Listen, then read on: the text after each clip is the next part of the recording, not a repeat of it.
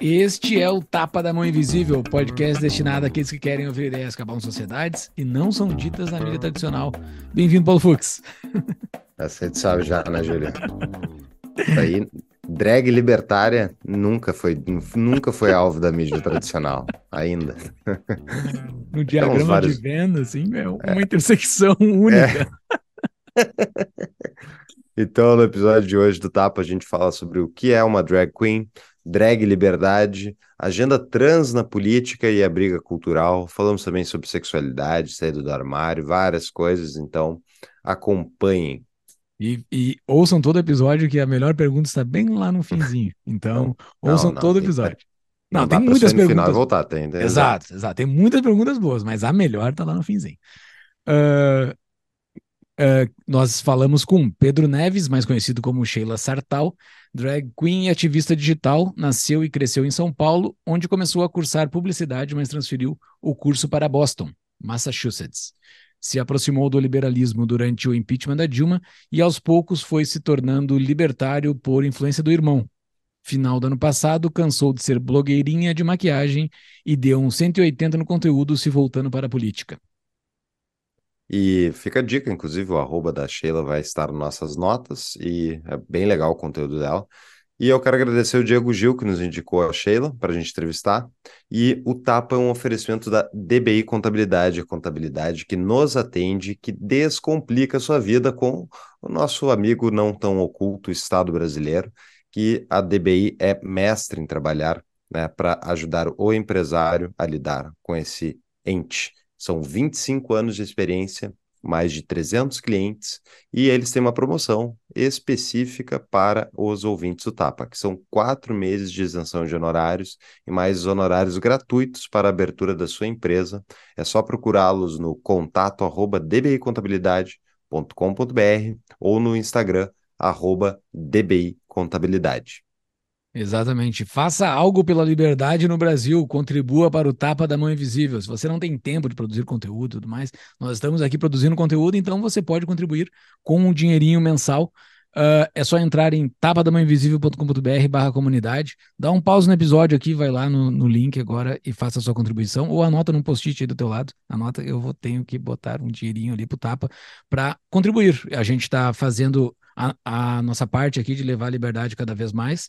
Então, convidamos você para vir com a gente nos ajudar com este processo que não tem. O Brasil não vai ficar mais livre uh, uh, uh, por conta, pela gravidade. Alguém vai ter que fazer algo, estamos fazendo, então nos ajude nesse nosso processo. Boa. Pela inércia, só vai ficar mais estatista, né? Ah, com certeza, porque os esquerdistas estão se dedicando bastante. Eles botam 24 horas do dia deles se dedicando para aquilo. Então, se a gente não fizer, ninguém vai fazer, né? Exato. E conosco tu é contribuinte de verdade, não quando, como as pessoas falam. Isso é a coisa que mais dá, dá asco, é contribuinte. Advogado adora usar a palavra Exato. contribuinte. Não existe, existe pagador de impostos, contribuinte, é só quando é voluntário, pessoal, voluntariedade. Então, tudo isso e mais um pouco tem um episódio completo. E para quem quiser ler, uh, ver as notas, as referências citadas, estudos citados pela Sheila, mais os livros indicados. Tudo isso e mais um pouco está no nosso site tapadamãoinvisível.com.br. Você acessa as notas do episódio no descritivo aqui do YouTube ou do Spotify ou do seu agregador aí de podcasts. Era isso então, bora pro episódio. Seja muito bem-vinda, Sheila Sartal. Valeu por aceitar o nosso convite para ter este papo aqui conosco. Valeu. Eu que agradeço. Uma honra te ter aqui. Uh, Vamos falar, quem já clicou no episódio sabe qual é o tema, mas antes de, antes de entrar no tema, vamos passar algumas definições antes. Assim. Eu sou meio caipira e longe de mim querer te ofender. Né? Então eu quero, eu quero falar, eu quero te chamar do jeito que tu te sinta mais confortável. Eu te chamo pelo sexo feminino, correto? Tu te apresenta aqui para nós como alguém do sexo feminino. Então eu te chamo pelo sexo feminino, correto? Pronome feminino? Sim, mas tanto faz também, porque assim, eu pessoalmente não ligo e tipo, isso aqui é uma fantasia também. Tu chama de fantasia ou é conhecido no meio como uma fantasia? Não, fantasia eu não digo, tipo, no sentido mais segurado, eu digo no sentido, tipo, sabe, é, é brincar de se vestir, mais ou menos, né? E muitas drags, no Brasil eu não vejo tanto, mas, tipo, mentira, eu vejo, chamam de figurino, por exemplo, a roupa, é, tem uma linguagem mais, assim, de personagem mesmo, né? De Uhum. atuação, não de identidade mesmo. E eu vivo minha vida fora disso, é, no masculino, e eu mesmo, montada, me chamo no masculino, porque costume, Sim, mas eu imagino que, sei lá, falar o Sheila não é normal, exato. então, tipo, tudo bem, tipo, não faz diferença, sabe? Eu realmente não vou, não vou me importar. Se... É, porque pro, pro, pro cidadão médio, que nem eu, assim, é, fica bem Uhum. mais fácil chamar a pessoa pelo pronome do que eu tô vendo, né? Eu tô vendo uma mulher na minha frente, então é bem mais fácil te tipo, chamar pelo. É estranho eu te chamar mesmo que tu tivesse com outro nome exato. masculino. É Seria um estranho, eu tô eu vendo. sempre, inclusive. Nossa, um negócio que sempre me dá, eu fico tipo, o que que você tá fazendo? Quando a pessoa, você percebe que ela tá tentando, tipo, falar o, sabe, pra quando É, você que é a sabe que briga o do Pablo lá, falar né? A, Que é a briga sabe? do Pablo que ele tem com o pronome, né? Pô, ah, Pablo, sei lá, por... Ué, poderia trocar o nome, né? Poderia botar um outro nome só pra facilitar pra galera, entendeu? Acho que não, não seria um problema o Pablo botar um outro nome. Ou, ou não. Porque com- complica. É, Pro, pro, pra pessoa média, assim, eu tô um vendo uma mulher. próprio nome. É, eu tô vendo uma mulher, do Pablo, no caso, esse veste, fica igual uma mulher. Ah, mas daí não trocou o nome, fica com o nome masculino. é, complica, entendeu? Pro, pro médio, assim, que tá no meio da conversa ali, não consegue falar a Pablo. É, é complicado. Mas me engano, ok. ela não liga também. Ah, é?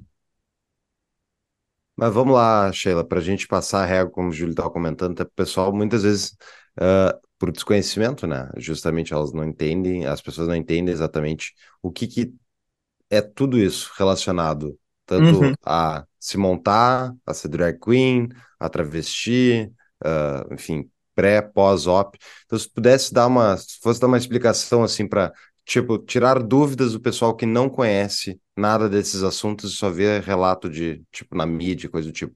Como é que tu Uhum. poderia descrever as diferenças? Ah, drag é uma, é uma forma artística, é arte, enquanto ser trans é, é uma identidade, é uma outra questão completamente diferente. Tanto que drag, assim, meio que qualquer pessoa pode ser drag. A maior parte das pessoas que se montam são homens gays. E mulheres trans também, que, tipo, seja que transicionaram antes ou depois de começarem a se montar, enfim. Mas existem mulheres cisgênero que se montam, existem homens hétero que se montam, sabe? E normal, não é uma coisa, sabe, não é errado nem nada do tipo. Até porque não faria sentido, tipo, afinal, drag por si só já é uma coisa que não tem uma definição muito clara. De tipo, é um homem vestido de mulher? É uma. É, não, porque, sei lá, ninguém fala que a vovó Mafalda é uma drag. E é um homem vestido de mulher. É uma caricatura de gênero? Também não, porque existem drags que são, tipo, fazem ilusão feminina, não fazem uma pintura gigante, sabe? Enfim. E enquanto ser trans é ter disforia de gênero, ter disforia de gênero crônica, basicamente. Que é uma questão, tem gente que vai vai ter uma discussão se é um transtorno, se é uma doença. Enfim, eu sinceramente não me importo o suficiente com essa discussão porque eu não sei a definição de doença, tipo, médica ou de transtorno, enfim. Mas a condição basicamente faz a pessoa não se sentir confortável de ser percebida como alguém do sexo que nasceu. Uhum. E é bem debilitante, dependendo do nível assim de disforia que sente. E até então, a única forma de tratamento que alivia esse desconforto e dá mais qualidade de vida para pessoas assim é transição, seja social, seja médica, seja as duas, enfim. Mas a disforia de gênero, então, é a pessoa se identificar no seu corpo estando com um, que eu sou de outro gênero, eu nasci no gênero errado. não necessariamente se identificar, mas tipo uhum. querer ser percebido, porque uhum. principalmente se você vai falar com pessoas trans mais das antigas, assim, elas até acham estranho esse debate atual de tipo, ah, não, se identificar, se identificar, o que, que é se identificar? Elas falam, uhum. não, eu só quero ser vista como mulher, sabe? Eu só quero que me chamem de ela. Porque eu me sinto desconfortável sendo chamada de ele. Tipo, é, é mais simples do que hoje em dia que deixaram mais complexo. Há muitos anos atrás, alguns anos atrás, veio a Deirdre McCloskey no Fórum da Liberdade e eu almocei com ela e eu já tinha lido a história dela, eh, não sei o quanto está familiarizada, mas é, a história, para quem não conhece, Deirdre McCloskey é uma economista muito liberal, muito, muito séria, muito boa, que era o Donald McCloskey, eu acho que era o nome dele, antes de fazer, enfim, eu não, eu, eu não, sei se chegou a fazer cirurgia e tal, mas ela virou trans aos 56, 60 anos de idade. Socialmente e, ela fez a transição, né? Socialmente ela é, fez... é, socialmente fez a transição. E, nos, e isso aconteceu nos anos, nos anos, anos 80, e eu me lembro que a irmã dela conseguiu prender ela num hospício por um tempo, para tipo, ela ser, ser curada. Mas história de terror, assim. E, tipo, uh, e daí, conversando com ela no almoço, eu, eu, perguntei um pouco sobre isso, como é que ela, que ela achava e tal. Ela falou uma coisa bem simples, que eu acho que é, uh, é fácil de qualquer pessoa entender, assim. Tipo, chama as pessoas pelo que elas querem ser chamadas, né? Não precisa... É, uma questão de cordialidade, assim, sabe? Sim. Exato. E não custa nada, assim, sabe? É, é algo tão simples, assim. E, ok, é diferente quando você conheceu a pessoa por outro gênero, enfim, ou você tá vendo, assim, ela tem ainda uma aparência mais ambígua, assim. Ok, é diferente. É... Você tem um costume. Agora, primeiro contato com a pessoa, sabe, não é difícil. E, tipo, a maior parte das vezes quem perde é você por não fazer isso, sabe? Sim. E, por exemplo, eu imagino que ela seja uma pessoa incrível que se você só, sabe, tivesse. Não, não vou te chamar de no feminino imagino que ela não gostaria de conversar com vocês, sabe? Eu tenho um problema e... com isso, de eu, eu não admito chamar presidente de excelentíssimo, principalmente o atual presidente do Brasil. Mas assim, políticos de excelentíssimo, isso eles não são excelência, eles não são, eles juiz. são juízes, mer, meretíssimo. Meu Deus do céu, assim. Eu, isso, isso, no caso assim, essa cordialidade eles não merecem. Mas para isso, para os é, demais tem... casos, para os casos que estamos falando aqui, sim tenho uma simpatia com isso. mas, uh, mas deixa eu fazer aqui o, o, advogado das pessoas que eu já vi várias vezes na internet. Tipo, ah, isso é um transtorno mental da pessoa, eu não tenho que me sujeitar ao que tu acredita que é a realidade. Tipo, se tu é homem, tu é homem, se tu é mulher, tu é mulher. Tipo, eu não tenho que entrar nisso. O que tu responderia? Eu imagino que deve receber esse tipo de coisa ao trabalhar nas redes sociais. Como é que tu responde, Sheila? Sim, eu falo bastante sobre isso, até principalmente porque geralmente quem fala esse tipo de coisa não entende a diferença de trans e drag. E, enfim, tipo, sem dúvidas, você não tem que se sujeitar, você não tem obrigação nenhuma. É, não é, sabe, você não tá negando direitos humanos básicos a ninguém. Mas é, sobre questão de transtorno mental. Tá bom. E se for transtorno mental? O que que tem? Exatamente. Se for um transtorno mental, digamos que a pessoa está convencida que é um transtorno mental, tu vai ser cordial com a pessoa que está com transtorno mental. Digamos, é, tipo, é tipo uma pessoa que tem síndrome de Down, que é síndrome de Down, não sei se fala tem ou é, mas a pessoa síndrome de Down, tu vai tratar ela com a cordialidade que é, tu não vai tratar ela que nem um adulto uh, normal. Tu vai tratar ela como uma pessoa sendo muito, vai tratar ela diferente pela cordialidade humana. Tu vai tratar ela, mesmo que fosse, mesmo que fosse, a pessoa tá errada em tratar mal. Eu, sei lá. Essa é e tipo, mesmo se, sabe, ok, você quer recusar a cordialidade, é uma via de mão dupla, sabe? Vai tomar de volta, né? A pessoa pode também, sabe, recusar cordialidade, pode, tipo, se recusar, tipo, ter qualquer relação com você. Uma pausa no nosso episódio. Quer mais liberdade e menos impostos? Conheça a CETI. A CETI é uma consultoria especializada em imigração, nomadismo, offshores e cidadanias, cobrindo mais de 75 países. Junte-se a mais de uma centena de clientes e viva a vida dos seus sonhos enquanto não dá mais um centavo ao Estado e de forma 100% legal. Entre pelo link no site tapadamãoinvisível.com.br barra bandeiras ou quem está assistindo pelo YouTube é só acessar o QR Code na tela, porque a tua vida te pertence. Voltamos ao episódio. É, é, é, é regra de ouro, né? Trate os outros como uhum. você quer ser tratado. Mas vamos, vamos entrar um pouco no, no que é ser drag, o que é ser montar. Uh, por que, por exemplo, Sheila, tu decidiu fazer isso, de fazer esse ritual de se montar e fazer trabalho nas redes sociais dessa maneira? E deve dar um trabalho, né? Pô, tu é bem diferente. Eu vi a foto tua não montada no, no Instagram. Pô, tu é bem diferente. Então deve dar um trabalho fazer isso aí, né? Ah, assim, hoje foi uma coisa mais cagada porque acordei cedo. Mas basicamente eu comecei a brincar com maquiagem, assim, eu antes disso desenhava e eu sempre gostei de desenhar meninas bonitinhas, assim, sabe, fazer que não sei explicar, eu tinha eu tenho uma certa admiração assim pelo feminino, né? Tipo, o o universo menino, beleza feminina assim, só que não de uma forma de atração mesmo. Só, tipo, eu acho bonito. Não tem muita explicação. É... E eu acho que a maior parte dos gays são assim, tipo, con conseguem reconhecer beleza em mulheres, assim, mesmo é... não sentindo atração. E eu comecei a brincar com maquiagem, aí era o passo, o próximo passo, eu decidi, tipo, ah, não, foda-se, vou ao invés de desenhar as meninas bonitinhas, me vestir de menina bonitinha.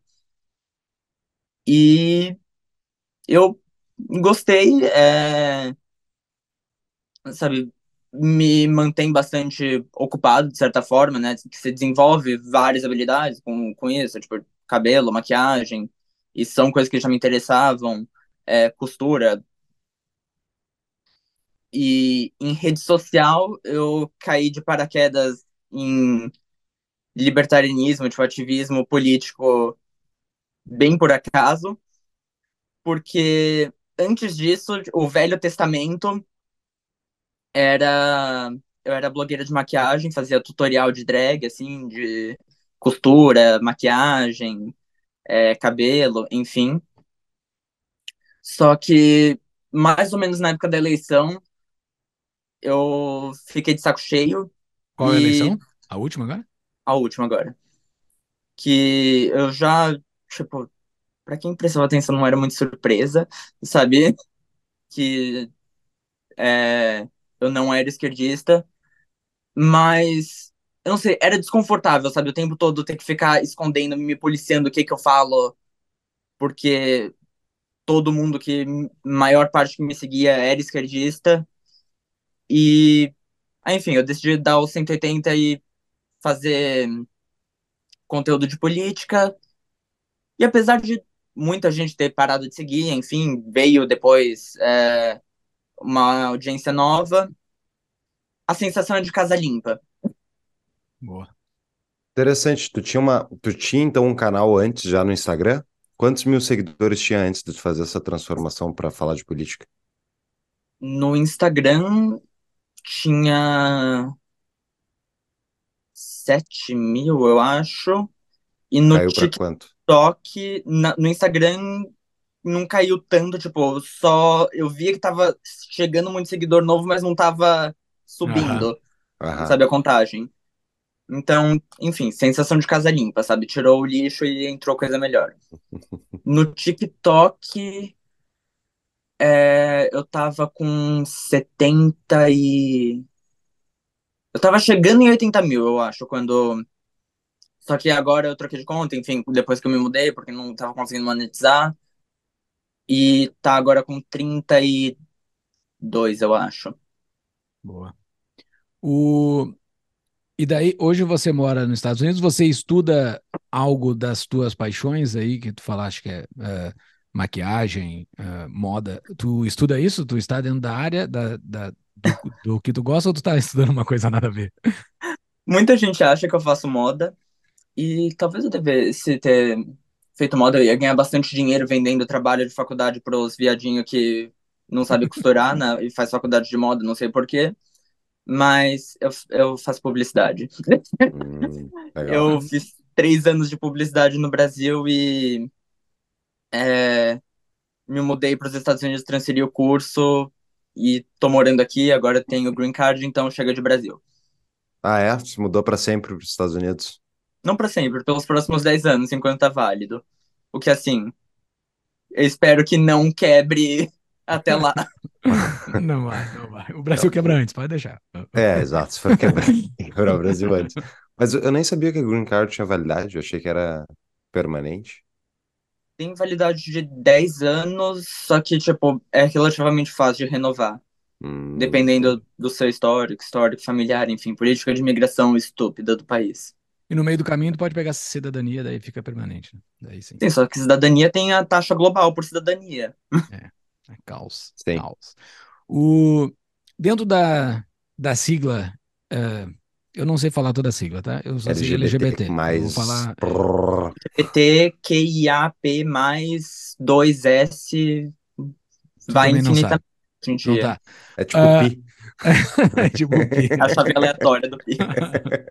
Ter que co- conseguir outros símbolos depois, porque só tem 27 letras. O 26. O, o- a drag tem alguma das letras que, que, que representa? Hum, Não. Drag não é uma identidade, é só, tipo, o que é uma confusão, que assim, drag surgiu em espaços assim de gente animada, né?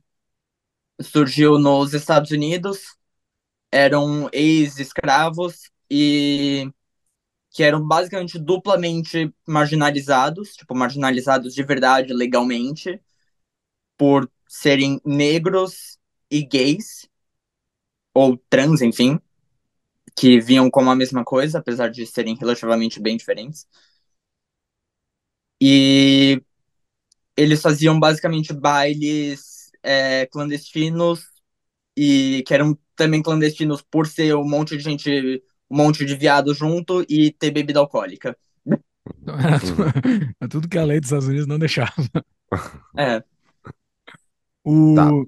Tá, vai lá, vai lá. Não, eu ia perguntar assim, dentro dessa, eh, tu comentou aí da- dessa história, da origem do drag, né? Isso foi quando, mais ou menos? Faz uns... 1800 e... Eu não lembro o ano certinho, mas foi... 800? Meu Deus, é antigo então.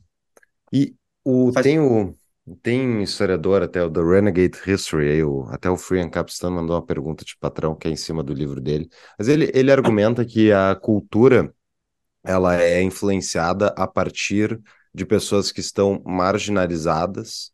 Eles se organizam, começam fazer eventos deles e eles é essas margin, as pessoas marginalizadas que acabam afetando a cultura ah, macro, que vai mudando a cultura macro. Então, próprio caso dos negros, né, o, blues, jazz, esse tipo de coisa, foram eles que criaram e se tornou depois hum, música para todo mundo. Mas como é que tu enxerga? Existe isso, Sheila? Tu acredita que tem uma influência das pessoas que se montam, o fato do RuPaul fazer um sucesso enorme, esse tipo de coisa, ele afeta a cultura, ah, a cultura mainstream, digamos assim?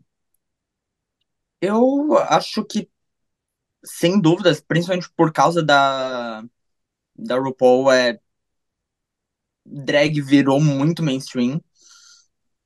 E eu vejo influências, assim, do mundo drag em maquiagem social, maquiagem de gente normal, basicamente. Que tem algumas coisas que são muito características. Por exemplo, o, o jeito que geralmente as drags fazem contorno para mudar o formato do rosto, e que agora é muito comum. Ou então contorno e usar maquiagem fora do rosto, sabe? No corpo também, no colo, principalmente. Que agora é super comum você ver tutorial de menina ensinando a fazer maquiagem, tipo, pra saltar a clavícula, contornar os peitos para parecer, fazer mais sombra.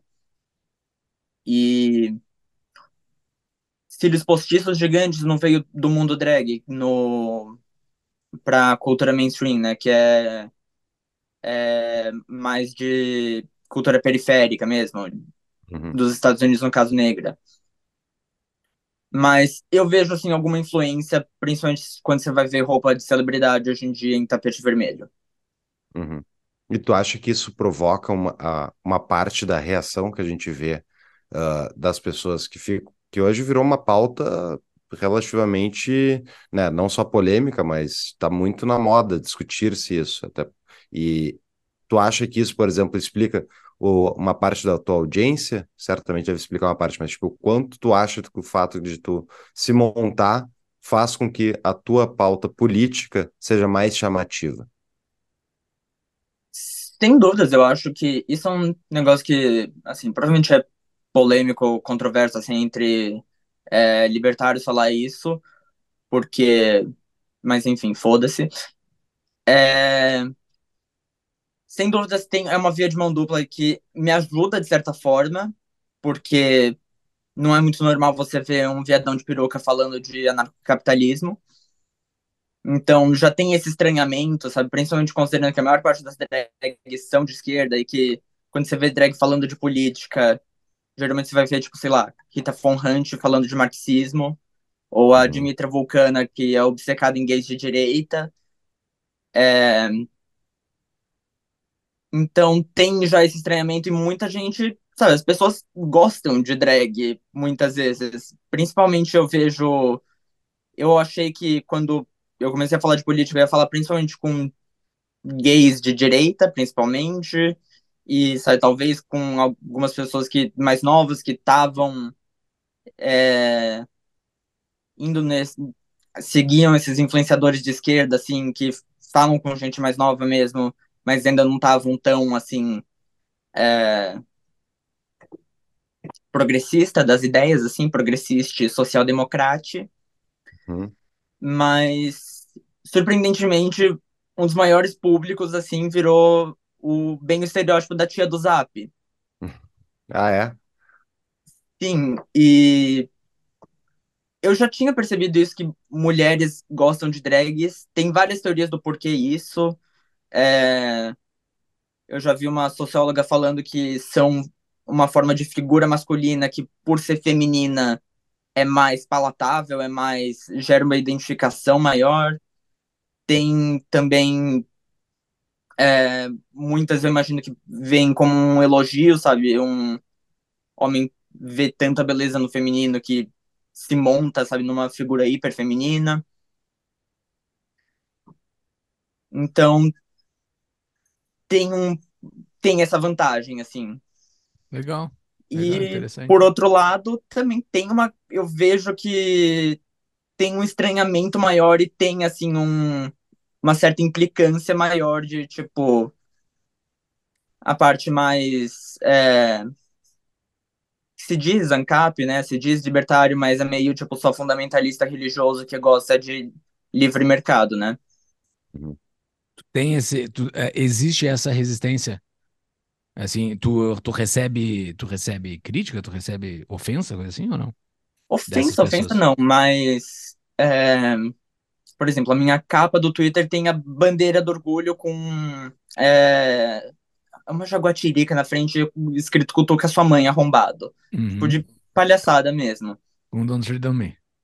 É, e tipo, eu coloquei lá especificamente com a bandeira LGBT justamente pra incomodar esquerdista.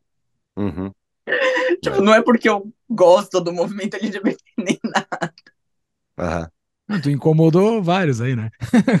Aí. E, tipo, aparentemente incomoda muito mais é, alguns ANCAPs que falam que é um. é, a bandeira é um símbolo socialista ou algo assim. E essa tua s- ah, segunda saída do armário, né? Porque tu deve ter tido uma É. primeira lá e teve uma segunda para se mostrar tua posição política. Não, mas Ah. espera aí, só um parênteses. Não necessariamente quem se monta é homossexual, né? Acho que o Ru- RuPaul é gay. Sim. Ah, tá. Quem é Mas, o tipo, não Eu não conheço o O RuPaul. quem é? RuPaul é o, eu acho que é o, A apresentadora do programa, do É. reality show de é o competição. RuPaul. Pois é. O apresentador, ele não se importa com. Ainda Tá. não sei quem é, mas ok. Mas ok, vou botar uma dar- referência bota- nas é, bota notas. nas Nas notas, vai ter a referência da RuPaul. Mas a minha pergunta, não, eu só desculpa te interromper, Júlio, mas isso é, é- é- Isso que eu falei tá certo, né, Sheila? Quem, Sim. não necessariamente a pessoa que se monta tem que ser homossexual. É, já teve participante do programa que tem uma namorada, assim. Uhum. Uma pausa para um rápido anúncio. Você se interessa em um investimento seguro, com alta rentabilidade, livre de imposto de renda? Sim, parece bom demais para ser verdade, mas é fato que a energia solar economiza dinheiro mensalmente para todos que investiram nos projetos e instalações com a Sunning Energia Solar, nossa parceira. Se você é empresário ou proprietário de um imóvel com área para a instalação das placas, entre em contato com o Paulo Fux através do QR Code que está aqui na tela ou no nosso site tapadamãoinvisível.com.br solar, acessível aqui no descritivo do episódio. Voltamos ao episódio. Daí essa tua segunda, essa, essa saída do armário política que você fez, né? Uh, como é que foi a, a, a reação da, das outras drags ou de outras pessoas do movimento em relação a você? Tipo, começaram assim a te perseguir, tipo, começaram a fazer algo para te prejudicar? Teve alguma, tipo, te chamar de bolsonarista, por exemplo, te taxar como bolsonarista? Eu, eu não sei se tu chegou a defender voto no segundo turno e se tu defendeu, para que lado tu defendeu, que, qual foi teu posicionamento político ali naquela situação onde o Brasil se dividiu, ou tu tava cagando pro Brasil, porque foda-se, tu tem green card agora. Mas o que, o, como é que aconteceu este, este movimento? Eu tava indo de. Eu tava pensando, não, eu vou de nulo. Só que aí, uma hora eu fiquei de saco cheio e pensei, ok. De um lado a gente tem o Lula, de outro a gente tem o Bolsonaro. Ideologicamente, podridão completa. Agora, na prática, se o Bolsonaro ganha, em um ano ele já tretou com todo mundo e não vai ter governança nenhuma. Então, eu aposto na incompetência do Bolsonaro e não na competência política do Lula. Então, é, eu votei no Bolsonaro, mas silenciosamente eu fiquei tipo, não. Eu não vou, assim, eu até tive, fiz um momento meio dramático na urna, sabe? Eu cheguei lá na urna, digitei o 22, e aí eu olhei pro homem no espaço que tá controlando meu sim e falei, é isso mesmo que estamos fazendo? e, é, confirmei. Mas eu já ia me mudar de qualquer forma, então, assim, não tava me importando tanto. Ah, tu tava no Mas... Brasil na época, então? Sim, eu tava, eu me mudei em janeiro. Ah, tá. É, eu, eu, quando votei no Bolsonaro no segundo turno, eu votei com asco. Eu sei que tem muita gente que votou aí com que gosta até, mas bah, né, muito asco, muito asco. Mas uh, eu queria voltar para os libertários moralistas, comentou, que é uma coisa que eu percebo também, tem bastante no Twitter, especialmente. O pessoal que descobre o libertarianismo e tem uma postura moralista em relação a tudo que não tem nada a ver com o libertarianismo, né? Não, libertarianismo é basicamente a não iniciação de violência contra pessoas pacíficas. É isso. Não tem uh, religião no meio, não tem um monte de outras coisas. A gente vê, não, a partir do libertarianismo, o cara define como é que a sociedade deveria funcionar inteira e como é que todos os padrões morais deveriam funcionar também. Eu não sei se tu vê isso também, Sheila, como é que tu enxerga é, isso? Não, não parece uma contradição? É uma contradição, mas ao mesmo tempo não é, porque é o tipo de coisa que eu tomo cuidado e que eu percebo que, principalmente pessoas mais próximas, assim, de mim no movimento, tem essa visão também. Que quando você está falando sobre visão pessoal, de deixar bem claro que é uma visão pessoal. É o que eu quero para minha vida. É, e não o que eu acho que é o certo, que todo mundo deveria fazer e ser imposto a fazer. Então, eu não vejo muito muita contradição em, por exemplo, eu vejo muita gente que é ropiana, por exemplo, defender é, o sistema de organização da sociedade que o Hoppe defende, que isso é uma, um problema de libertarianismo. Libertarianismo só fala o que não fazer, não uhum. fala o que fazer. O Hoppe deu uma solução, usando termos completamente questionáveis, mas, enfim, deu uma solução. Tu diz da remoção física da propriedade? É, é monarquia tecnocrática. Ah, é, tem várias os hedonismos que ninguém sabe o que, é que é. é. Então, eu vejo que tem gente que acha que é a única solução possível o encapistão do Hop, mas provavelmente não é. Então, eu acho que existe nuance e que muita gente não enxerga. Que não existe só aquela solução, não existe só aquele modelo de sociedade possível. É possível que existam múltiplos modelos de sociedade possíveis e perfeitamente sustentáveis e dentro da ética libertária. Mas eu vejo muito gente que só gosta de livre mercado, mas não é um libertário de verdade, sabe? É. É um, é um, é um, é uma linha tênue aí que é bem difícil que algumas pessoas atravessam, às vezes, principalmente no movimento liberal brasileiro, uh, que se tornou muito adepto de, da religião junto, assim. Uh, uhum. eu, eu estou nesse movimento há mais de 10 anos, 2012 que eu comecei a me envolver com isso, e lá não era assim, eu me lembro que eu, inclusive eu era um dos poucos católicos que se dizia católico na época, uh, e, e, sou católico até hoje, mas eu não trago isso como uma narrativa minha, uh, sempre digo que eu sou católico, não tem problema nenhum, sempre vou falar isso, mas uh, quem quiser entender de catolicismo e falar alguma coisa, vem falar comigo em particular, a gente conversa sobre isso. Mas ficou encranhado agora de uns anos para cá da religião muito junto com, com, este, com este processo, uh, que de fato não estaria errado se eles não querem impor isso via Estado. Ok, não quer impor, pode defender o que tu quiser. Não quer impor via Estado, pode defender a coisa mais atroz possível. Mas existem alguns limites ali que as pessoas às vezes atravessam que tu já tá botando o, o Estado para cima daquilo, mas aí é, é, que nem tu falaste, eles não são libertários de fato, né? São, é um liberal, liberal, uh, conservador, sei lá como é que se chama isso, entendeu? Uh, mas é uma é algo que está mudando mesmo no movimento libertário, principalmente no movimento libertário brasileiro. Isso está bastante forte ultimamente. Não sei para que lado isso vai, não sei se vai se dividir, porque as pessoas podem simplesmente não querer se juntar com pessoas pelo simples fato delas não terem moralmente vinculadas a elas, do mesmo jeito de um lado como do outro, né?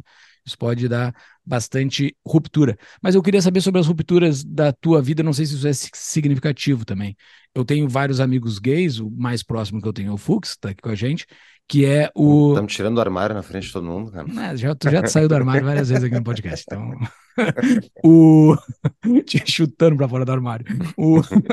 o e eu sei da, da relação dele com amigos, familiares tudo mais, né, de como ocorreu isso na vida dele, que geralmente isso é um, um fato marcante na vida de uma pessoa que, que, que sai do armário, né? Isso, isso foi significativo para ti? Tu teve apoio de amigos? Tu teve que mudar completamente tu, tu, tua roda de amigos? Tu, tu segue com as relações de antes da tua, da tua anunciação que tu, que tu é, é drag?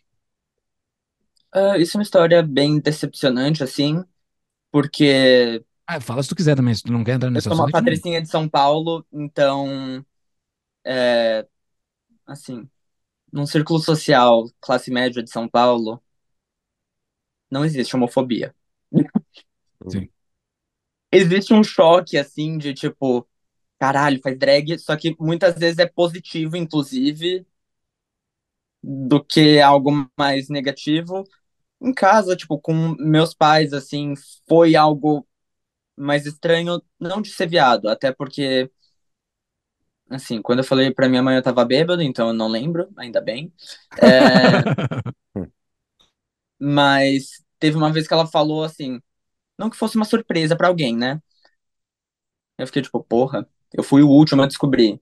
Legal, ninguém podia ter me avisado antes. Meu irmão, inclusive, fala que sabe desde que eu tenho, tipo, cinco anos. Mas com eu me montar mesmo, teve um, mais, um estranhamento maior em casa, mas assim, nunca nada traumático assim, até porque, sei lá, eu tinha peruca em casa desde que 15 anos, 16 anos. Então, nunca foi obrigado a jogar nada fora, sabe, nada do tipo. Então, bem de boa. Deixa eu... Mas tu era criança viada? Ah, completamente. É, é... Eu não era tanto a criança viada, assim, no sentido de. Não, era bastante a criança viada. É... eu tinha. Eu gostava de boneca, por exemplo, só que, tipo, a única que eu, eu tinha vergonha de pedir boneca, mas provavelmente eu teria. Eles me dariam uma boneca se eu pedisse. Mas o máximo que eu conseguia, tipo, ter coragem de pedir era as bonecas do McDonald's, de, das meninas superpoderosas. E. Enfim, pelo que eu percebi, assim, crescendo como a criança viada, tipo, eu nunca tive muito filtro, assim, e me importar com. Eu não sei até que ponto que é falta de filtro, até que ponto eu só não presto atenção nas outras pessoas a esse ponto. Uhum. Que eu só falava mesmo, assim, sem muita vergonha, as coisas que eu gostava e fazia. E eu descobri que meio que todo mundo fazia a mesma coisa, só que, sabe, independente de ser viado ou não, por exemplo, todo mundo da minha geração, é, os meninos, todos assistiam Meninas Superpoderosas, porque era o que começava antes do Ben 10. Uhum. E antes do Ben 10, todo mundo sentava 45 minutos antes para esperar Ben 10 começar.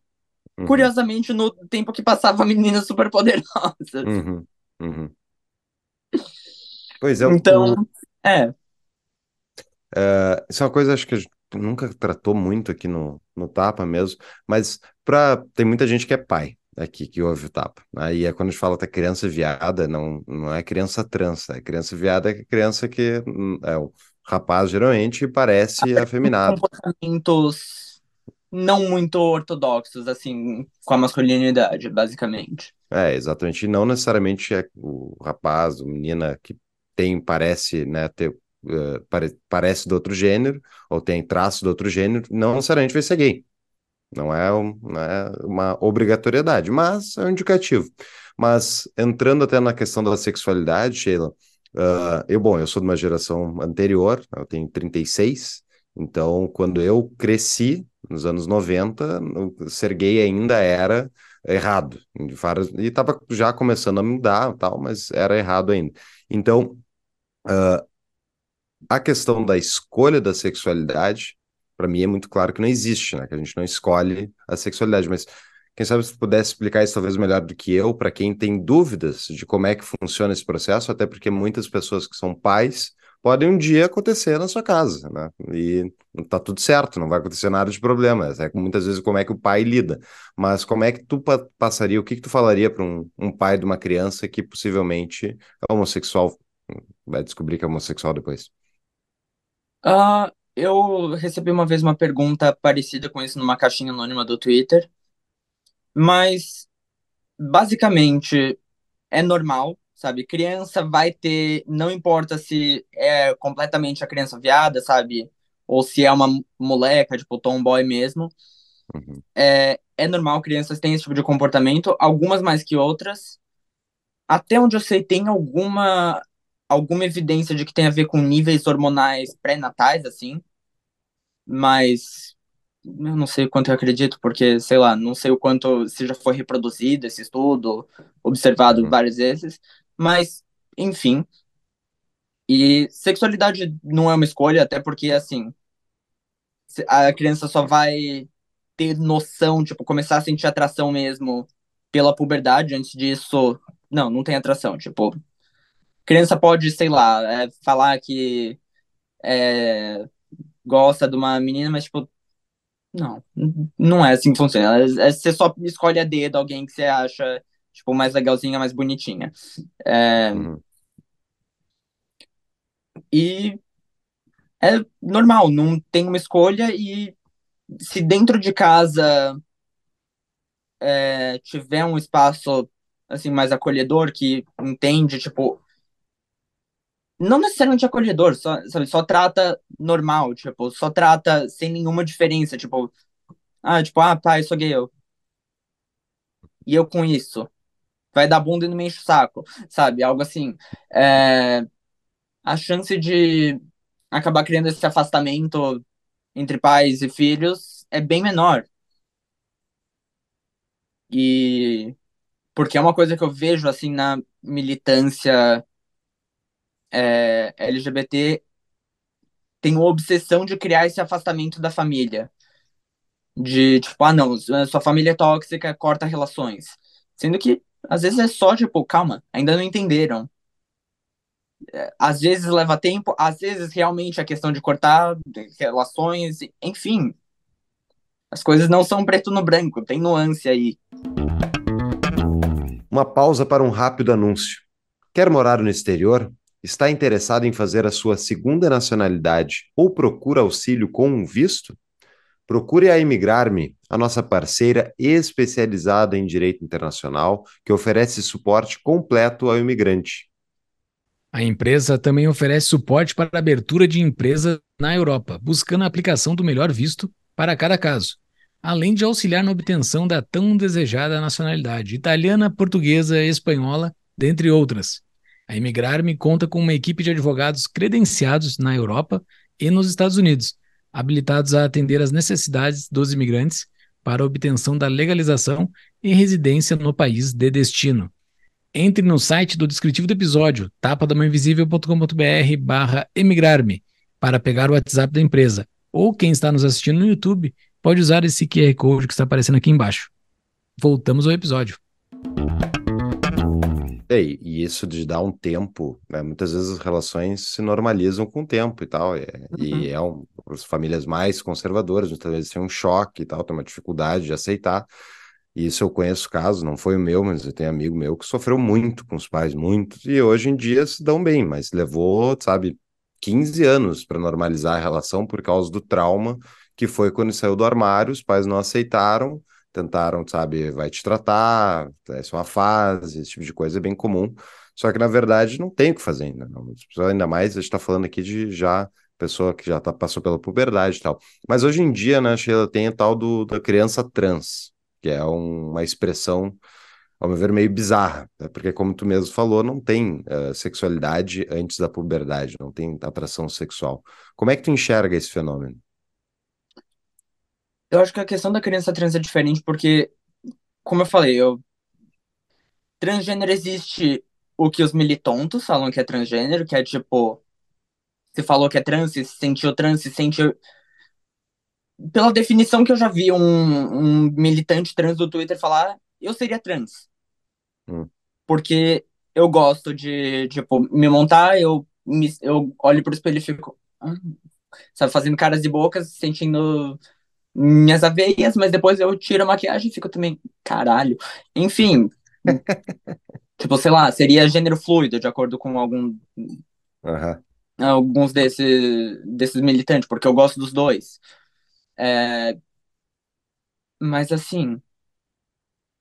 Não, não é assim que funciona. Você só. É, eu só tenho bom gosto mesmo. É... Transgênero é uma pessoa com disforia de gênero crônica. É, existe um, ah, eu não vou lembrar o nome. É Rapid Onset Gender Dysphoria, que é um fenômeno que foi observado em crianças, que é muito comum, principalmente em meninas, de ter episódios de disforia de gênero durante a infância que se resolvem pela puberdade. E principalmente essa coisa das crianças trans sabe, as crianças trans, a gente vê muito isso, esse fenômeno em meninas. O que condiz com esse dado e também condiz com ser menina é mais desconfortável, principalmente a puberdade feminina é um processo mais desconfortável. Menstruar pela primeira vez é o tipo, pelo que eu sei, é um processo mais doloroso, tipo, tem dor é, tem dor no peito, enfim, cólica. É um processo mais complexo. Então, imagino que. O corpo talvez... muda bastante, né? Da mulher, do homem muda Sim. quase nada, né? Então, eu imagino que você, durante a puberdade, sabe, passando por uma puberdade feminina, se odeie ser mulher, principalmente sendo adolescente. Porque quando você é adolescente, você se odeia. É o que acontece. Então isso é questionável.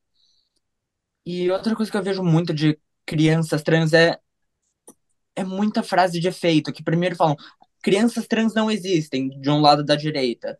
De outro lado, sabe, mais de ativista LGBT, você vê protejam crianças trans. crianças trans existem. Tipo, calma. Se alguém tem disforia de gênero crônica, por definição, ela tem desde sempre, até porque não está relacionado necessariamente com sexualidade, ter Hum. disforia de gênero. Agora, se a gente for ver, sabe, tirando a frase de efeito, na prática, como é que funciona? Transição médica em menores de idade não é uma boa ideia, porque a puberdade natural é um processo importante do desenvolvimento. Eu, algum tempo atrás, caí na. Eu acreditava na mentira de que bloqueio hormonal na puberdade era reversível, só que foi literalmente só alguém falar: então, eu tive é, puberdade precoce e os médicos, sabe, tentaram tudo antes de bloquear minha puberdade, porque os efeitos colaterais são muito fortes. E vendo agora quem teve bloqueio hormonal e sabe, nunca vai ter orgasmo na vida, vai ter osteoporose é, com 20, 30 anos, porque não passou pela puberdade. Ou então, no caso de bloqueio hormonal em meninos, né, tipo, sexo masculino, é, nunca vai ter desenvolvimento genital. Então, se algum momento fosse fazer uma cirurgia que também é outra discussão, é que elas são relativamente experimentais.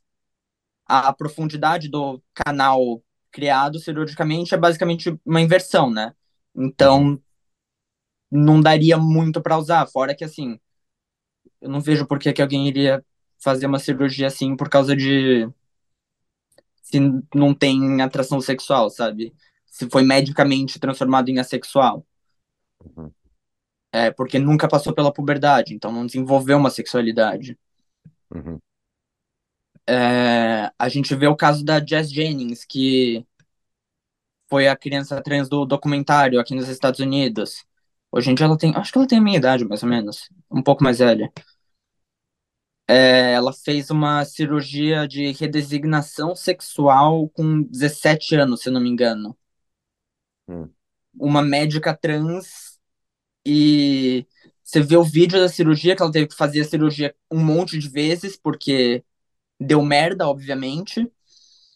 E a médica, que é uma das maiores especialistas nessa cirurgia no mundo, no vídeo da cirurgia, que é filmado, foi televisionada a cirurgia dela, super privado, enfim. É... Tava discutindo, não, corta aqui, não, corta aqui. Sabe? É... Não tem nada certo ali. Uhum. Mas sobre questão de transição social, ou na falta de palavra melhor, é, eu já vi alguns pais mais novos falando sobre gender creative parenting. O que Eu quer acho dizer isso em é português? É, Os pais É. criarem o gênero? É, não, é não impor papéis de gênero na criança, não ensinar papéis de gênero na criança. Uhum. Eu acho que isso é algo mais saudável do que as pessoas estão dispostas a falar que é. Hum. E isso é muito provavelmente ah, vai ser polêmico, mas enfim, também não me importo. Que se uma criança, sabe, é, por exemplo, a criança viada, foda-se. Não, não fala que. Eu diria que é importante ter a conversa de que, ok, as pessoas vão te julgar por isso, sabe? Ensinar a criança a se preparar para julgamento, porque a gente sabe o que acontece, não dá para botar os filhos numa bolha. Mas ao mesmo tempo, eu não acho que é justo o julgamento vir, vir de casa. Não acho que isso cria uma relação entre pais e filhos boa. Uhum. Então, eu diria que se um menino pedir uma boneca, sabe, e você tem condições de dar boneca, tipo, dá a boneca pra criança, sabe? Ele vai se divertir.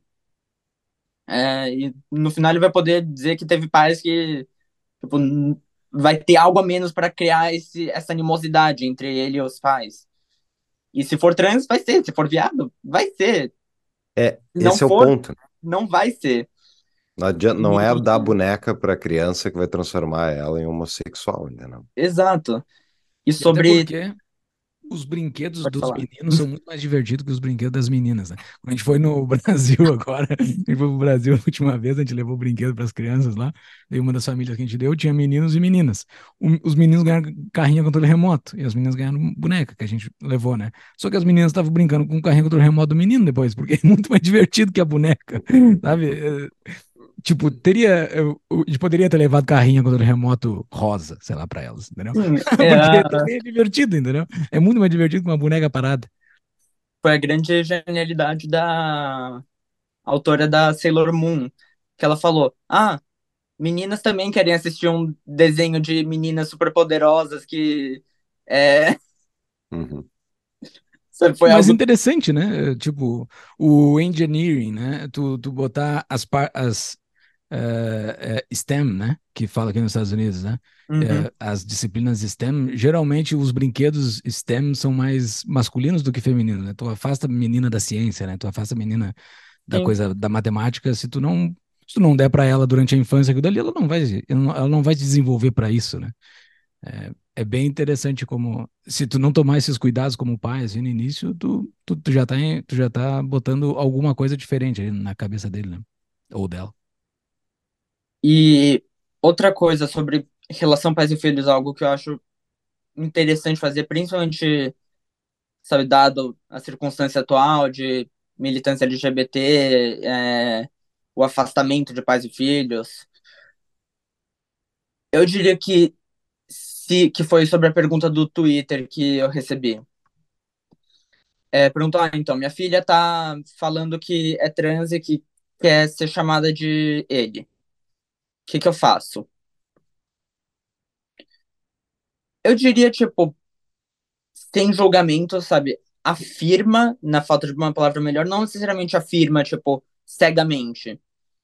É importante questionar, mas ao mesmo tempo, eu acho que se for a vontade dela, dele, enfim, e se sentir mais confortável assim, chama no masculino, sabe? Tem talvez a conversa, se for trocar de nome, algo assim, trocar de guarda-roupa, sabe? Fazer uma transição social, experimentar, tipo, como é, sabe? Viver como um menino. E porque, isso com primeiro, idade? isso. Com qual idade, assim? Isso tu tá falando? é, Adolescente, eu imagino que você Adolescente, tá? falou que era, tipo, hum, é, hum, tava falando de mastectomia, então, tipo, eu imagino que ela já tenha peito pra tirar. Então, pra basicamente afastar disso, afastar do, de transição médica. É, se tem esse espaço em casa que a criança já sabe, seu filho já sabe que é acolhedor, assim, que é, vai entender, sabe, e mostra isso de que os pais, ah, não, meus pais querem o melhor pra mim, a chance de acabar criando essa revolta com os pais e, tipo, é bem menor. E eu imagino que isso seja o que todos os pais queiram. E assim, querendo ou não, seu filho, sua filha vai viver a vida dele depois de adulto. E eu imagino que a maior parte dos pais prefiram que façam as coisas, tipo, com ele sabendo. E. Ou então, outra coisa que o, o Marcos Zenaide falou isso pra, é, uma vez. Que ele tem um filho, ele falou: ah, se meu filho quiser, sei lá, se fantasiar de Mulher Maravilha, foda-se, pode se fantasiar de Mulher Maravilha, nenhum problema, sabe? É, O meu problema seria se algum deles quisesse fazer uma transição médica. Uhum. E eu acho super válido, assim, até porque o que, que muda, assim, sabe? E se, se é um espaço, é, se enxerga em casa como um espaço seguro, um espaço é, compreensivo, eu sei que é uma coisa entre muitos destransicionadores, né, detransitioners, é, o processo de sair do armário como, ah, não, então, é, eu tava errado. Se enxergam em casa como esse espaço que vai entender, eu imagino que se for desistir, sabe, se for ver, não, eu não sou trans, não tenho disforia de gênero crônica, eu só não gostava de ser homem, só não gostava de ser mulher, é, mas hoje eu aprendi a gostar. É, isso seria um processo bem mais menos traumático, bem mais de boa em casa, pelo menos. Talvez um círculo de amigos seja outra história, mas é, eu acho que tá, é do interesse dos pais que os filhos sejam felizes.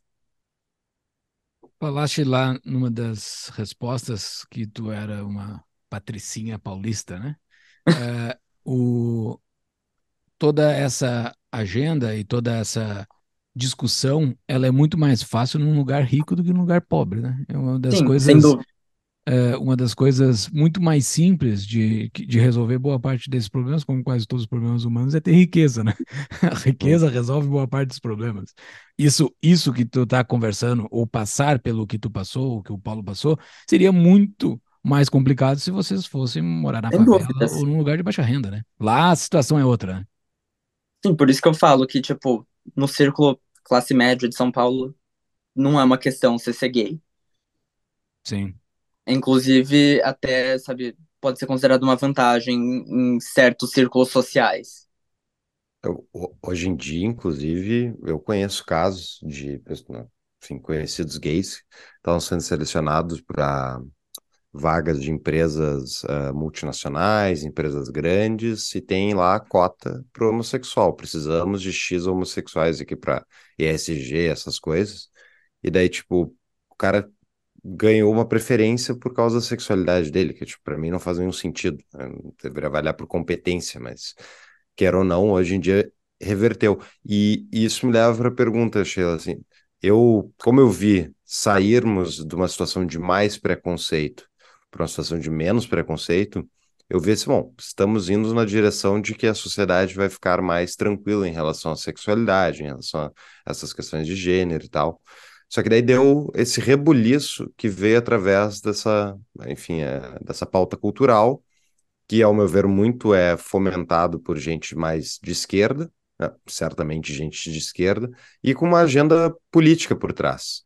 E eu enxergo hoje que está havendo até um certo refluxo, que é até o que a gente estava comentando antes, sobre até dentro do próprio libertarianismo e tal, mas é meio geral, assim, as pessoas de aceitação, quando começou a chegar na pauta de vamos falar de crianças fazerem transição, isso certamente, e ao meu ver corretamente, gerou um, um refluxo. Não, peraí, não vamos tocar nas crianças. Né? Eu acho a ideia de fazer uma cirurgia médica numa criança é abominável. Então, como é que tu enxerga isso? Até tendo a perspectiva, fato que tu fala com o público brasileiro, mas mora nos Estados Unidos, qual é, tu enxerga esse refluxo? Como é que ele está em cada país? Uh, eu enxergo, sem dúvidas, é, nos Estados Unidos, inclusive, saiu pesquisa disso, de que a aceitação LGBT caiu pela primeira Uhum. vez em muito tempo. E eu falei sobre isso, inclu- inclusive, num, é, numa entrevista, um podcast que eu fiz para um grupo de estudos do MBL, Ah, é? que é, a questão é basicamente para um ativista profissional ganhar é perder o emprego. Então precisa sempre estar tá empurrando uma causa nova. E, tipo, nos Estados Unidos, pegar os Estados Unidos, né, que é de onde importam todas as pautas, não existiam direitos legais iguais, até pouco tempo atrás, igual o Brasil. O Brasil estava mais à frente é, nesse aspecto. É, não existia casamento é, igualitário no país inteiro. E os Estados Unidos também teve revolta de Stonewall, que foi basicamente contra um protesto voluntário contra repressão é, legal de contra gays. Uhum. E enquanto no Brasil era legal desde Dom Pedro I, sabe? Sim, era legal, mas tinha essas Sim, restrições, especialmente de casamento, coisa assim. Uma das coisas que eu já vi muita gente de direita errar, é, assim, ah, mas qual é a diferença? Caso quem tu quiser, enfim. não- Cara, beleza, mas tipo, o Estado tem várias regras sobre sim, sucessão, sobre inventário, patrimônio. Eu sim, conheço o caso, inclusive é amigo meu, que foi o caso primeiro, assim, que ganhou na justiça o negócio. Ele teve, ah, ele tinha um marido e quando o marido morreu numa doença, ele perdeu tudo que eles tinham feito juntos, porque foi parar para a família do cara, porque ele não podia, como não tinha um casamento reconhecido pela justiça brasileira. Então, assim, o Estado está dentro do casamento. Ponto. Então, assim, não dá para ignorar isso. Sim, que o que eu digo de é, homossexualidade, tipo, a prática homossexual não é ilegal no Brasil desde Dom Pedro I. Então, por isso que eu digo, tipo, nunca teve no Brasil, sabe, a oportunidade de ter, sei lá, uma revolta de Stonewall, porque não tinha contexto para isso. Uhum. É, mas, sem dúvida, existiam outras formas de repressão legal. Não tô negando. E. Então, nos Estados Unidos, tinha uma razão para o movimento existir, tipo, falar sobre legislação, ter uma pressão política, pressionar é, deputados, enfim. O que faria sentido agora nos Estados Unidos, que existe igualdade de direitos, seria virar basicamente um movimento conservador nesse aspecto, de tipo, não, vamos conservar o, o que temos aqui e partir para uma questão social mesmo, de tipo, porque a gente sabe, ainda não existe. Tem gente que não enxerga viado como gente. Uhum. É só pedir respeito. Só que não, partiram para outra causa legal, de a questão de crianças, que volta um pouco também para uma visão esquerdista também de é, crianças, filhos serem uma propriedade do governo. É, então, tá relacionado. Agora, o Brasil só importa basicamente todas as causas dos Estados Unidos. Então, você vê, tipo, as pessoas falando sobre falta de direitos iguais. Tá, no Brasil, casamento foi reconhecido antes dos Estados Unidos, inclusive. Agora já tá, tipo, basicamente.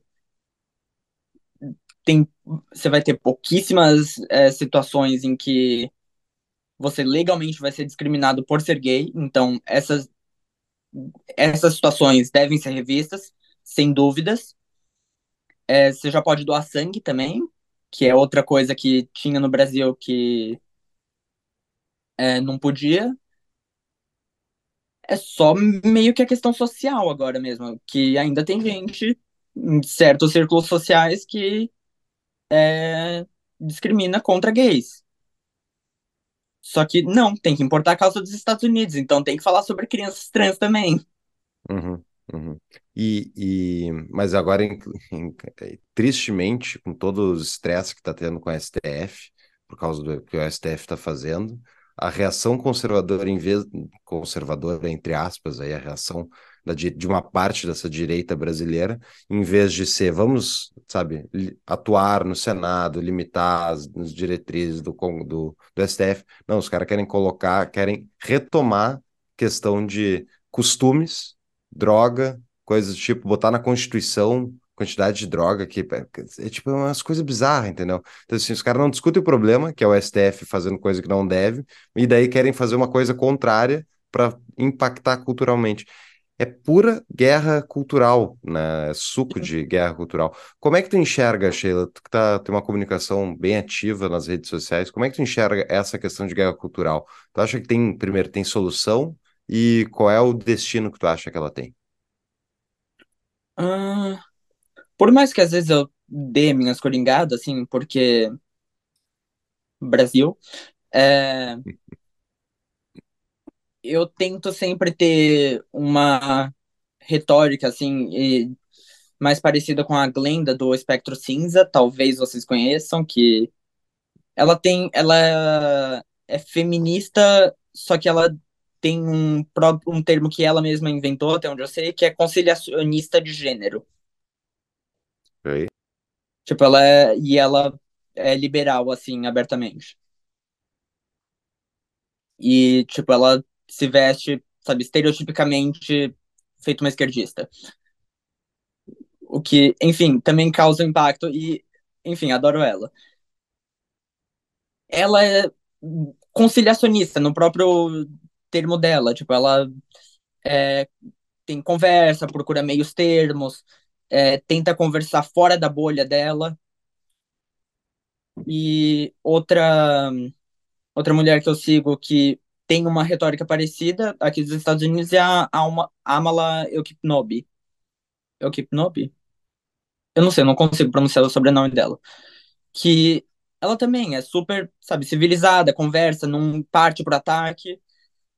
E eu acho que essa é a solução. E basicamente o que eu tento fazer em rede social é eu posto, sei lá, alguns vídeos em seguida falando mal do Lula, que aí sempre atrai, obviamente, é, um, na falta de palavra melhor, um público mais conservador.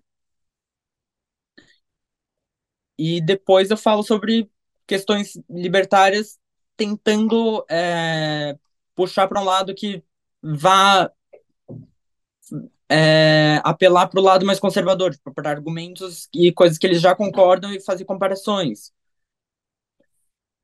Por exemplo, a questão de imigração, tipo, ah, não, mas e se é, um imigrante é, cometer um crime? Tá, isso é uma punição prévia. É a mesma coisa de armas. E se você comprar uma arma para fazer um crime? Tipo, você é a favor do direito de armas, certo? Então, eu acho que falta. É que, obviamente, é foda, que em rede social não dá, é, não dá tanta visualização assim. A gente gosta do barraco mesmo. E não tô julgando, porque, enfim, todo mundo uh, segue, tipo, sei lá, Favela Caiu no Face e essas páginas assim de barraco no Twitter. Mas falta isso e a gente precisa procurar formas de fazer essas conversas de uma forma mais leve e descontraída, que seja ainda agradável de ver e tenha um certo entretenimento. Ok, interessante. Nós temos aqui no nosso podcast o nosso uh, grupo de membros, a comunidade de membros, que alguns pagam um pouquinho a mais para poder fazer pergunta para os nossos convidados. Recebemos algumas aqui. Uh, pergunta do Cássio Siqueira. Sheila, a esquerda se apropriou da pauta gay com um discurso esquizofrênico que envolve duas afirmações autoexcludentes. Uma, seja você mesmo, individualista.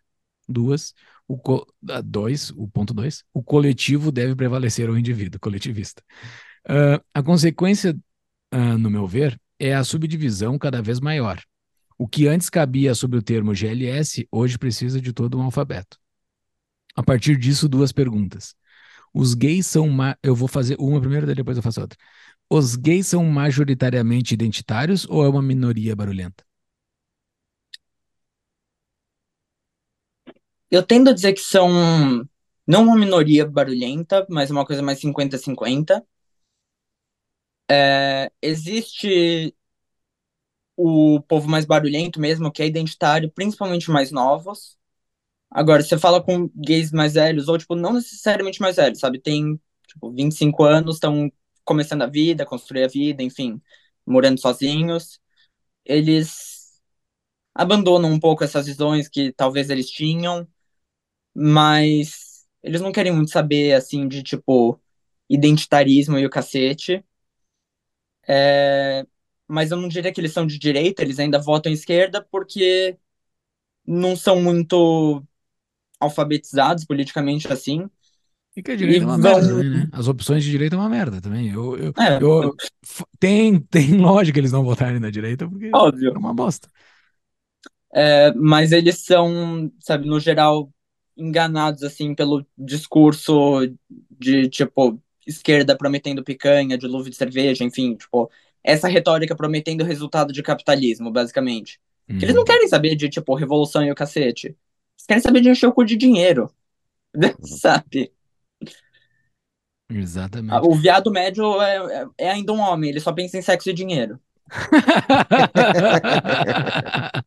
boa, boa.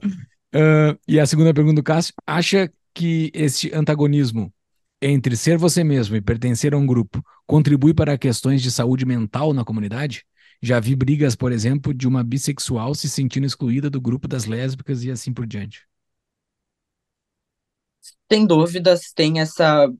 É, é porque não era um grupo de lésbicas, era um grupo de sáficas, porque são mulheres que sentem atração por mulheres. Não só, tipo, tem essa, essa teria toda de, tipo, precisar de termos para tudo.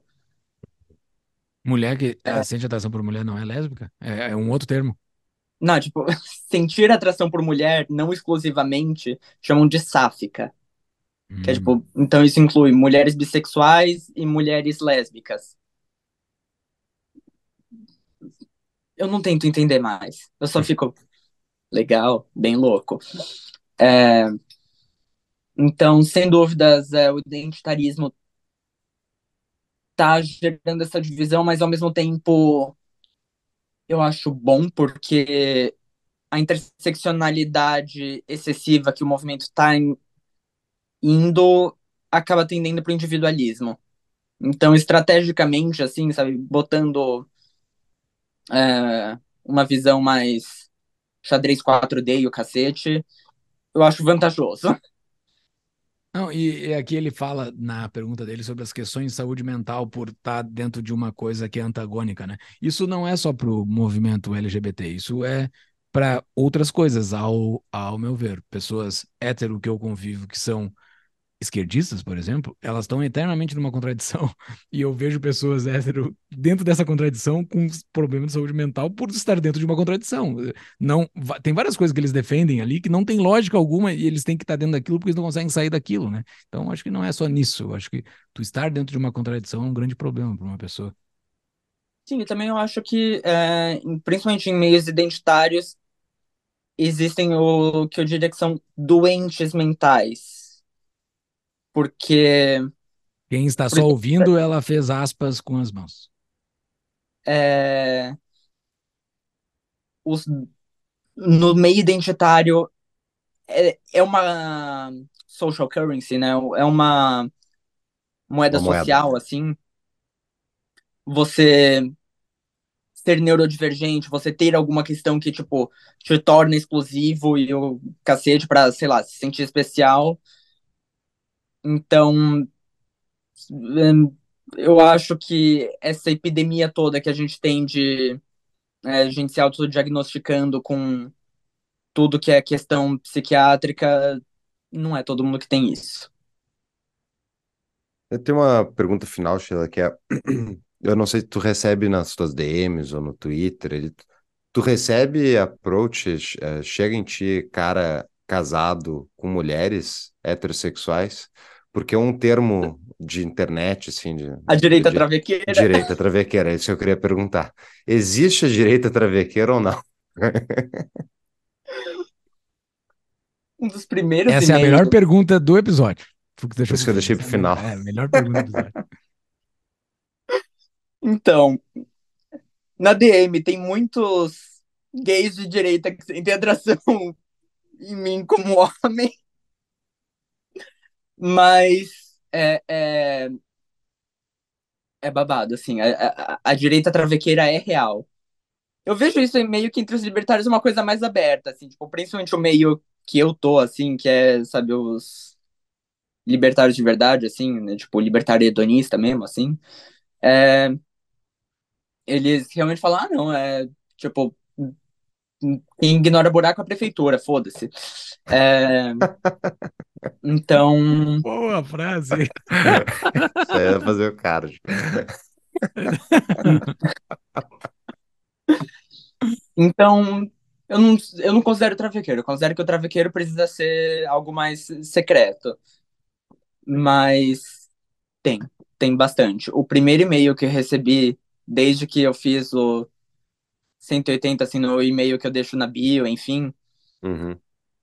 foi um cara que mandou um e-mail perguntando, é, falando, ah, oi, boa tarde, eu te vi, nos coment... eu te vi no comentário do Ideias Radicais e suas fotos estou babando. Você faz programas?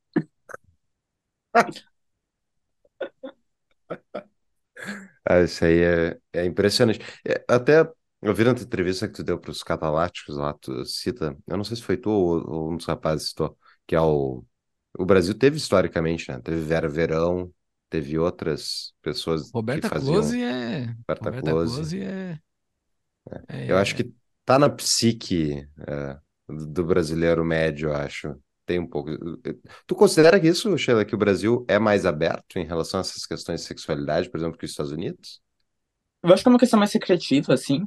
Hum. É... Sabe, os. Em média. São mais. É, é mais no sigilo mesmo. Tipo, até porque uhum. eu acho que o travequeiro, né? Aqui existe o termo também, tipo, é chaser, Hum, mas chaser na verdade seria tipo para qualquer coisa que tipo, ah, tá procurando especificamente essa, esse tipo de pessoa por um fetiche. uhum, Então, tipo, geralmente mais em quando você tá falando de LGBT, você tá falando dos tranny chasers que chamam, né? uhum, E mas eu não acho que tem o mesmo o mesmo a mesma pegada que o Brasil. Provavelmente é porque no Brasil sexualidade é algo menos reprimido assim, socialmente, enquanto aqui é bem mais.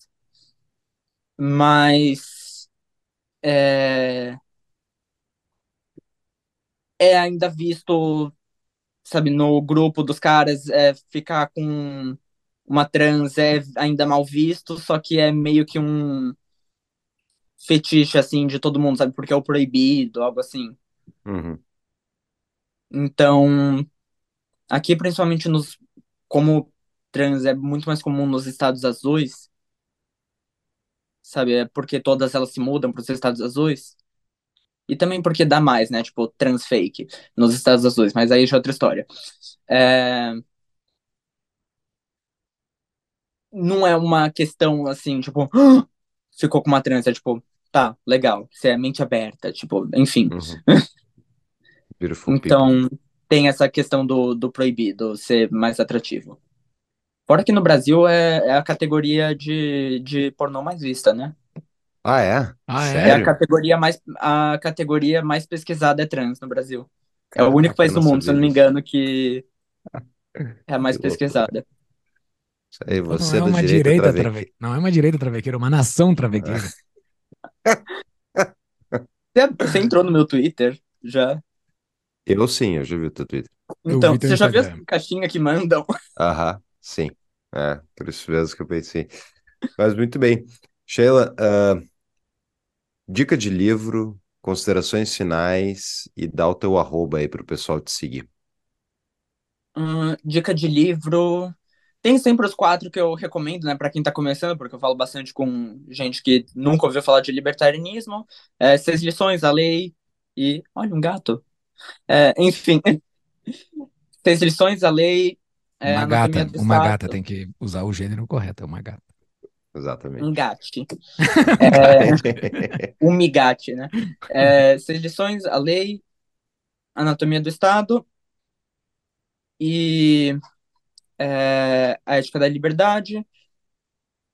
O Ética da Fora Liberdade isso. já não é mais para iniciante, né? A Ética da Liberdade já é mais Ah, para é o, é o quarto para ler. Ok.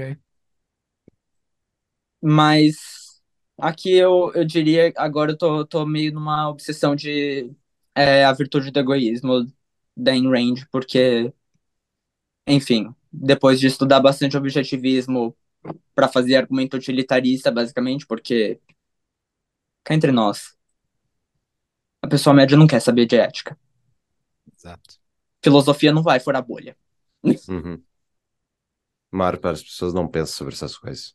Tá muito Exatamente. Tá, mas e o teu arroba, pra quem não te conhece, não te segue, Ah, poder te seguir. É em tudo que é rede social, arroba Sheila Sartal, é, Instagram, TikTok, X, Pornhub, enfim. Qualquer lugar que você pesquisar, se tiver Sheila Sartal, talvez você me encontre. Só uma dúvida. ah, geral, o ter o nome social é legal porque tu escolhe um nome, né? Tu escolhe um nome. Mas o mais legal do nome é escolher o sobrenome. Tu, sobrenome não é teu. Por que que tu escolheu? Eu queria falar do nome também, mas por que Sartal? O que que é Sartal? Uh, Sartal significa nada, se não me engano, mas é...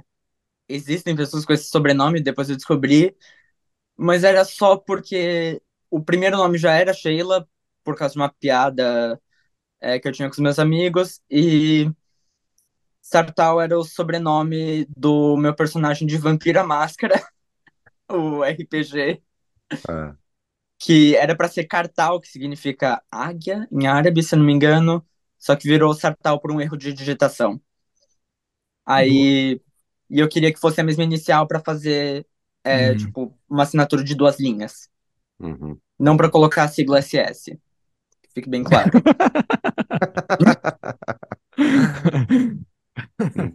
Mas muito bem, então, Sheila. Muito obrigado pela entrevista. Uh, é isso. Considerações finais, né? Faltou. Vou deixar um recado final. Ah,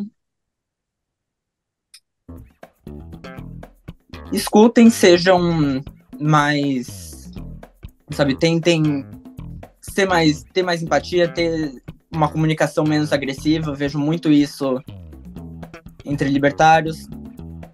Conver entendam os pontos das pessoas. É importante você saber o que elas defendem para saber qual lado, qual, onde você tem que fazer os argumentos para convencer outras pessoas. Excelente. Muito obrigado. Sempre vai ter alguma coisa para falar. De fato, verdade. Muito obrigado por ter vindo aqui falar conosco. Foi um prazer falar contigo, prazer te conhecer. E até uma próxima. Eu que agradeço. Obrigado, tchau, tchau. Tchau. Tchau.